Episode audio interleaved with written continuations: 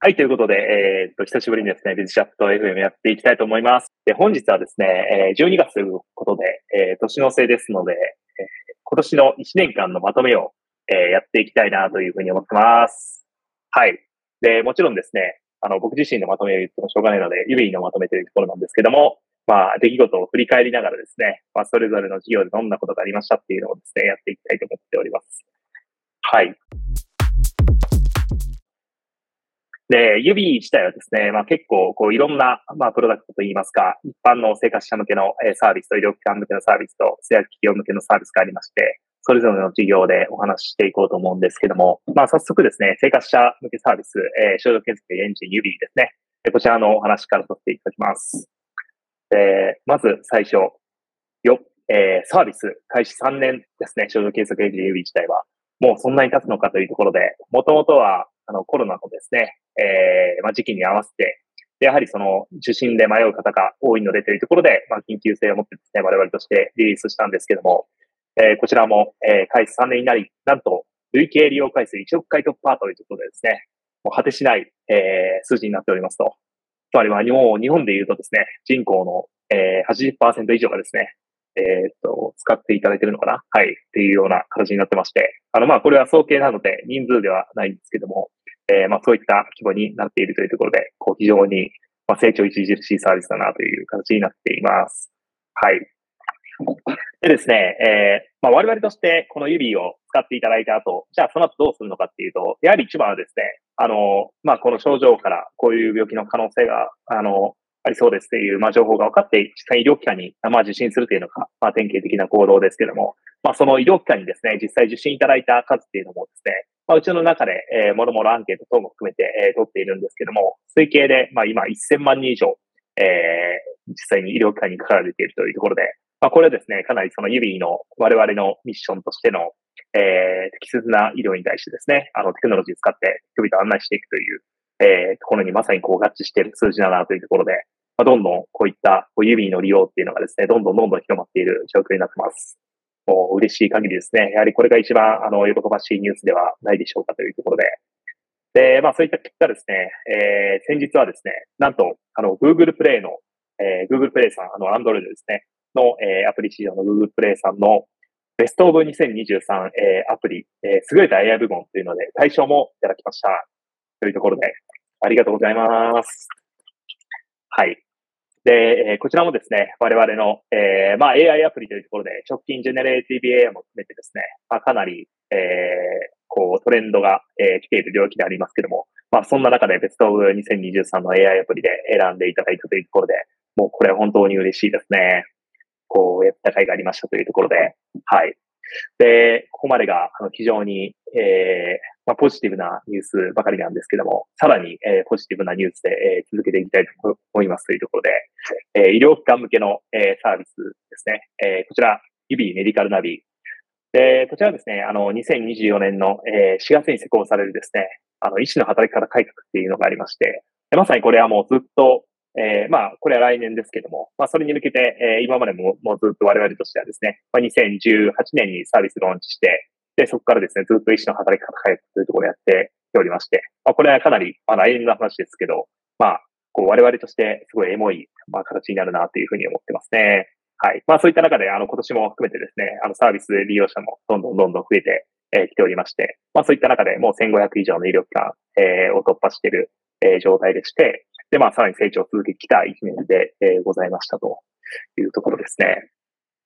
で、まあ、医療機関向けのサービスで、あの、直近特に、こう、えー、目立ったニュースというか、我々としてですね、あの、ここは、あの、非常に新しい取り組みだったなというのが、LLM、えー、ラージランゲージモデルですね、えー、を利用した、えー、問診のサマリーという機能を、えー、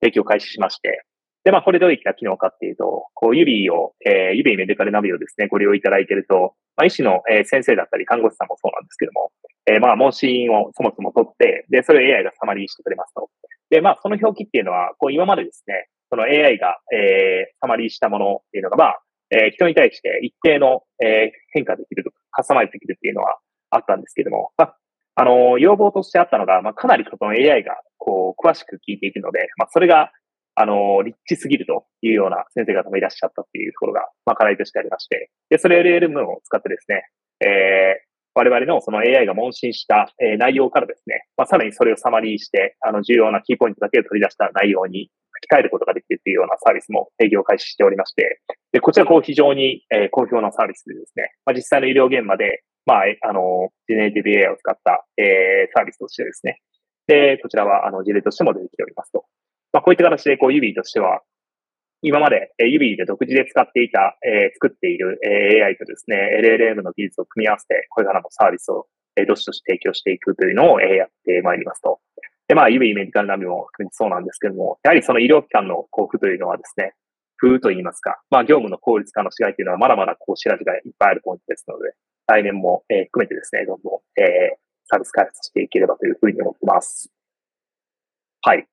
で、続きましてですね、えー、やはりこの、えー、医療機関向けのサービスも、えー、生活者向けのサービスも非常に、えー、伸びた年であったんですけども、えー、製薬企業向けのサービスですね。でこちらも非常に、あの、どんどんどんどん伸びておりましてですね。で、一つ、まあ、象徴的な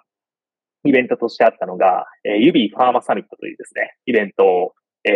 今年は2回、あの、初めてだったんですけども、2回、あの、急に開催しましてですね。で、これが非常に大好評でしたというところで、えー、2月と、えー、7月の2回に、え、やりまして、で、2月の方は比較的、まあ、小規模に最初というのもあったので、やはりこう、スタートアップタルムの検証をしていくというところで、小規模に始めたんですけども、まあ、これをですね、あの、4月には、あの、スケールしまして、いきなりスケールだというところで、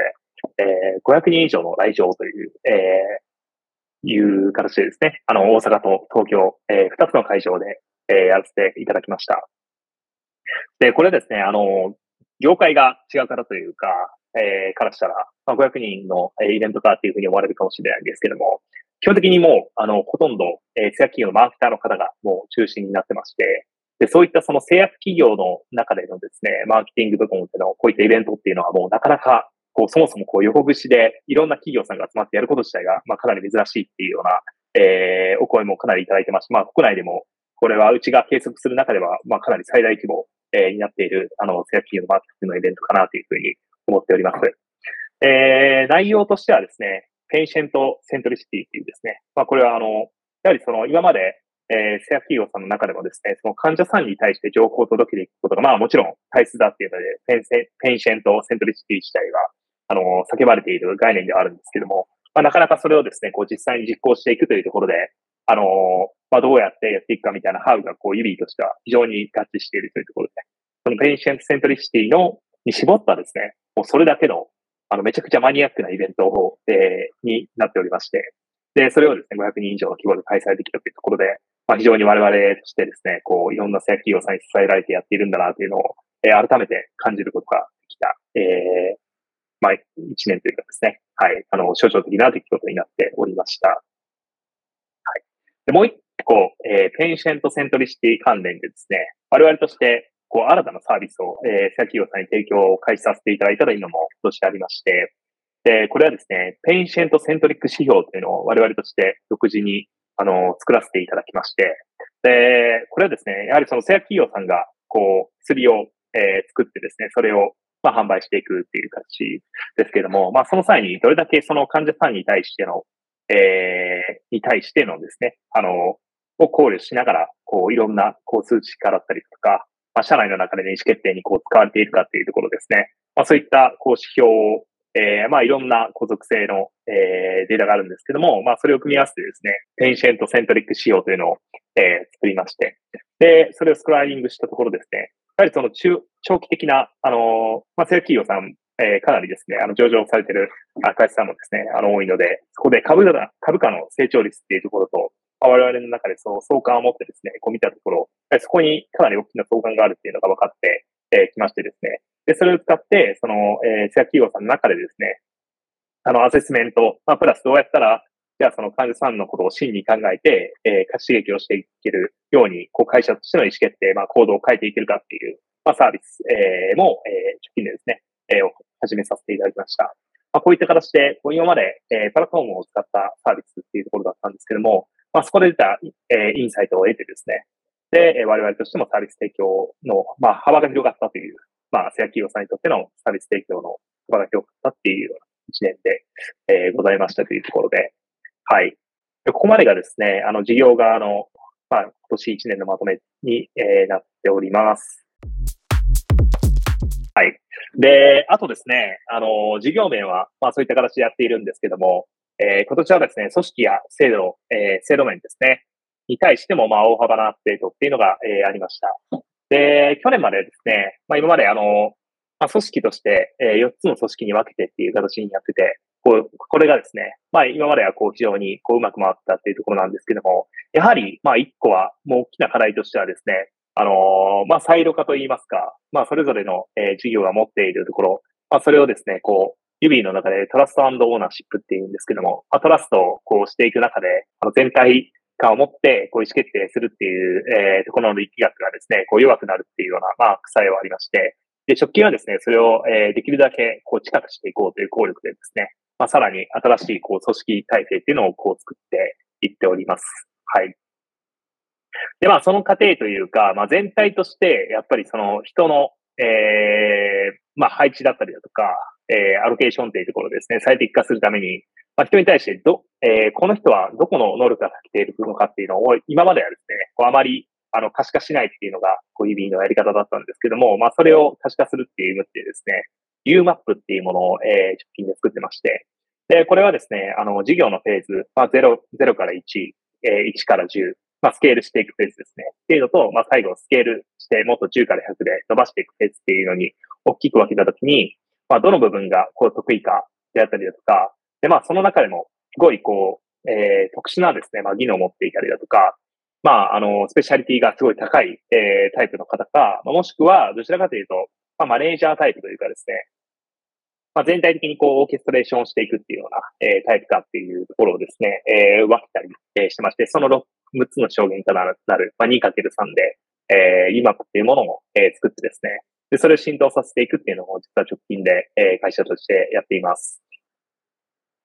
で、えー、まあそういった形でですね、その UMAP を、えー、浸透させていって、で、あの、今までは結構組織の中で、まあ例えば Slack のスペースも全然交わらないというか、こう分けていたみたいなのもあったんですけども、まあそういったところもですね、どんどん情報交換をもっとできるようにしていって、で、人材の移動っていうのも、えー、できるように変えていっています。他の、まあ制度面で言うとですね、報酬の部分も、まあ、一個大きなアップデートがありまして、u ウィンというですね、えー、ウィン、えー、優勝するぞと、これみんなで優勝するぞのウィンになっていますけども、ストックオプションですね、の制度っていうのを改めて導入しました。まあ、直近であの、えー、信託型、えー、ストックオプションをもともとは、えー、使っていたんですけども、あの、まあ、もろもろ国からの発表もありまして、直近は、あの、税制的確のストックオプションに、えー、切り替えて、で、さらにですね、やはりその、日本のスタートアップだと、まあ、ベスティングがまあ、ベスティング、あれですね。あの、何年で、えー、っと、会社にいなくても、まあ、講師できるようになるよっていう制度ですね。まあ、そこまでまだ広まっていないっていう中で、やはりそのユリーとしてはですね、その、えー、もう永遠にずっと、こう、活躍し続けるっていうのが、まあ、難しいっていうのも分かってますし、上場するまで、えー、こう、居続けるということがですね、こう、インセンティブになるっていうのも、まあ、その課題もありますし、やはりその、ある期間に、こう、非常に全社に対して貢献していただいた方に対してですね、ちゃんと、あの、報いるというところは重要視していまして、まあ、ここで、こう、ベスティング付きのですね、あの、ポータブルな、えー、ストックオプションというところで、まあ、ユーウィンというのを、えー、新たに作りまして、で、この制度によってですね、まあ、さらに、あの、もう、もう事業成長に、やはりその、人に対してもどんどんその SO を配っていくし、まあ、さらにこのさっきタイルの話を少ししたんですけども、まあ、そういったストックオプションで全社の成長に対して、まあ、その個人のリターンっていうのを広い、あの、紐づいているものなので、まあ、そこの紐付きをさらに強くするという意味で、こう、誘引というのを、えー、ローンチしまして、えー、直近で、まあ、これも、えー、施行していっているという状況になっています。はい。これ今年の4月ですね。で、まあ、組織面はそういったところが大きいところでして、えっ、ー、と、個人に、えー、関してはですね、まあ、直近で、あのー、僕自身は、あのグローバルの干渉を結構、え強めているというのがありましてですね、フォーカスを、えグローバル側に持ってきていますと。やはりその指の事業としてはですね、US の、えー、まあ、マーケット自体が非常に大きくてですね、まあポテンシャルがあの非常に大きいと。で、まあ、なかなかこの指がやっている、えー、価値提供といいますか、人々を適切な医療に導いて、で、最終的に、えー、適切な、あの、治療法を案内することで、えー、まあ、そこはお金につながっているというビジネスモデル自体ですね、こう、非常にユニークというところで、あ、そこでかかっていくというのをやっておりますというところです。はい、という感じで、あの、事業も組織もですね、いろんな成長があった指なんですけども、えー、今年はですね、あの、個人的に、あの、結構、あの、いろいろ変わったなっていうところで、あのー、僕自身がですね、結構グローバルに、あの、の事業にですね、フォーカスを、えー、移してまして、で、そこでどうやって、こう、大きくしていくかっていうのをやってまして、まあ、いろいろ、あの、当然大変なんですけども、えー、もろもろですね、こういろんないいことがありましたよというところで、まず、あの、指の、あの、グローバルのビジネスって、えー、直近はですね、非常に、あの、US、まあ、米国の市場にですね、フォーカスをしてまして、やはり我々のこう事業上ですね、まあ、あの、製薬企業さんというところもそうですけども、まず患者さんの、え、負がめちゃくちゃ大きいっていうところで、こう、日本と違ってアメリカだとですね、あの、患者さんがまあ、え、行ける、まあ、医療機関ででも限られて、まあ、限られているというか、まあ、その人の保険が、こう、効くところだけに限られていると。やっぱり日本だと国民皆保皆保険ですね。あの、誰でも好きなところに行けるっていうのがあると思うんですけども、まあそこが、あの、そもそも国が、えー、保険をカバーしてるっていう割合もそんなに高くなくてですね、えー、基本的には民間企業が、えー、カバーしてるところに、えー、で、自分の契約してるところにしか行けないっていうのがあったりだとか、まあそもそもの、その、カバー率っていうのが、まあ、えー、治療法によってはですね、まあカバーされていないものがあったりだとか、そこで、えー、じゃあこれがえー、これに対してちゃんと保険料が下りるかどうかみたいな交渉とかっていうのも、えー、あったりしてですね、こう、患者さんにとって、まあ、非常に不透明っていう課題もありまして、まあ、医療費がどんどんどんどん膨らんでいるっていうようなところで、まあ、我々が提供しているですね、人々を適切な医療に導くという、えー、価値がですね、こう、まさにフィットしているなっていうのが、あの、まあ、まさに求められているなっていうのをですね、えー、改めてこの1年でも、まあ、感じているというところでございますと。で、まあ、そこでですね、あの、やっていく上で、まあ、あの、ユビンの中でも、今はチームとしてはですね、ビジネス側のチームもアメリカにいて、で、えっー、開発のチームっていうのは APAC、えー、アジアですね、にいると。で、まあ、あの、国としては、えー、まだに日本と、えー、シンガポールと、あとインドですね、えー、っていうところなんですけども、これもですね、どんどんどんどん、あの、増やしていこうというふうに、えー、思っていますというところで、ぜひ、あの、聞いてる方で、あの、エンジニアとかですね、あの、興味ある方がいらっしゃったら、ぜひお声いただきたいなというところなんですけども、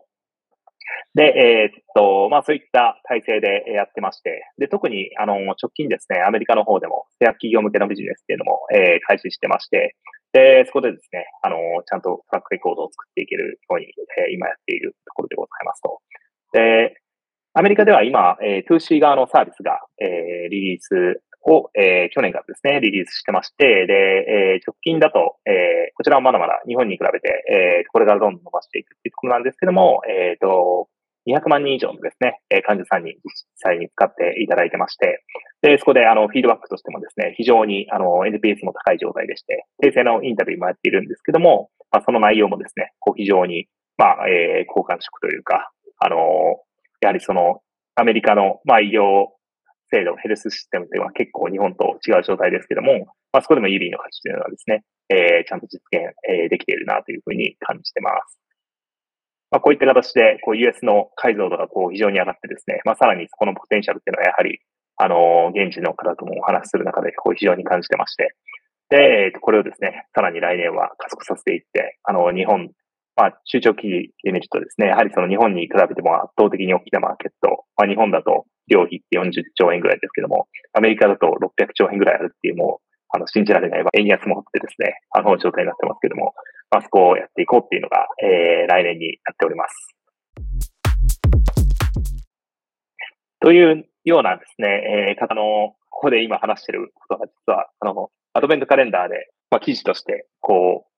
落としていこうっていうところで、っていう試みでもやってましてですね。で、指は、あの、アドベントカレンダー1年連続で続けてあるみたいなのを、まあ2020年ぐらいからやってて、発信の会社としてですね、あの、どんどんやっていってますので、ぜひ、あの、他のメンバーのアドベントカレンダーも、あの、見ていてくださいというところで、あの、みんなのメンバーに対しても、ここでプレッシャーをかけられたらなというふうに思っております。はい。ということで、えー、少し早いですが、えー、皆さん、良いお年をありがとうございます。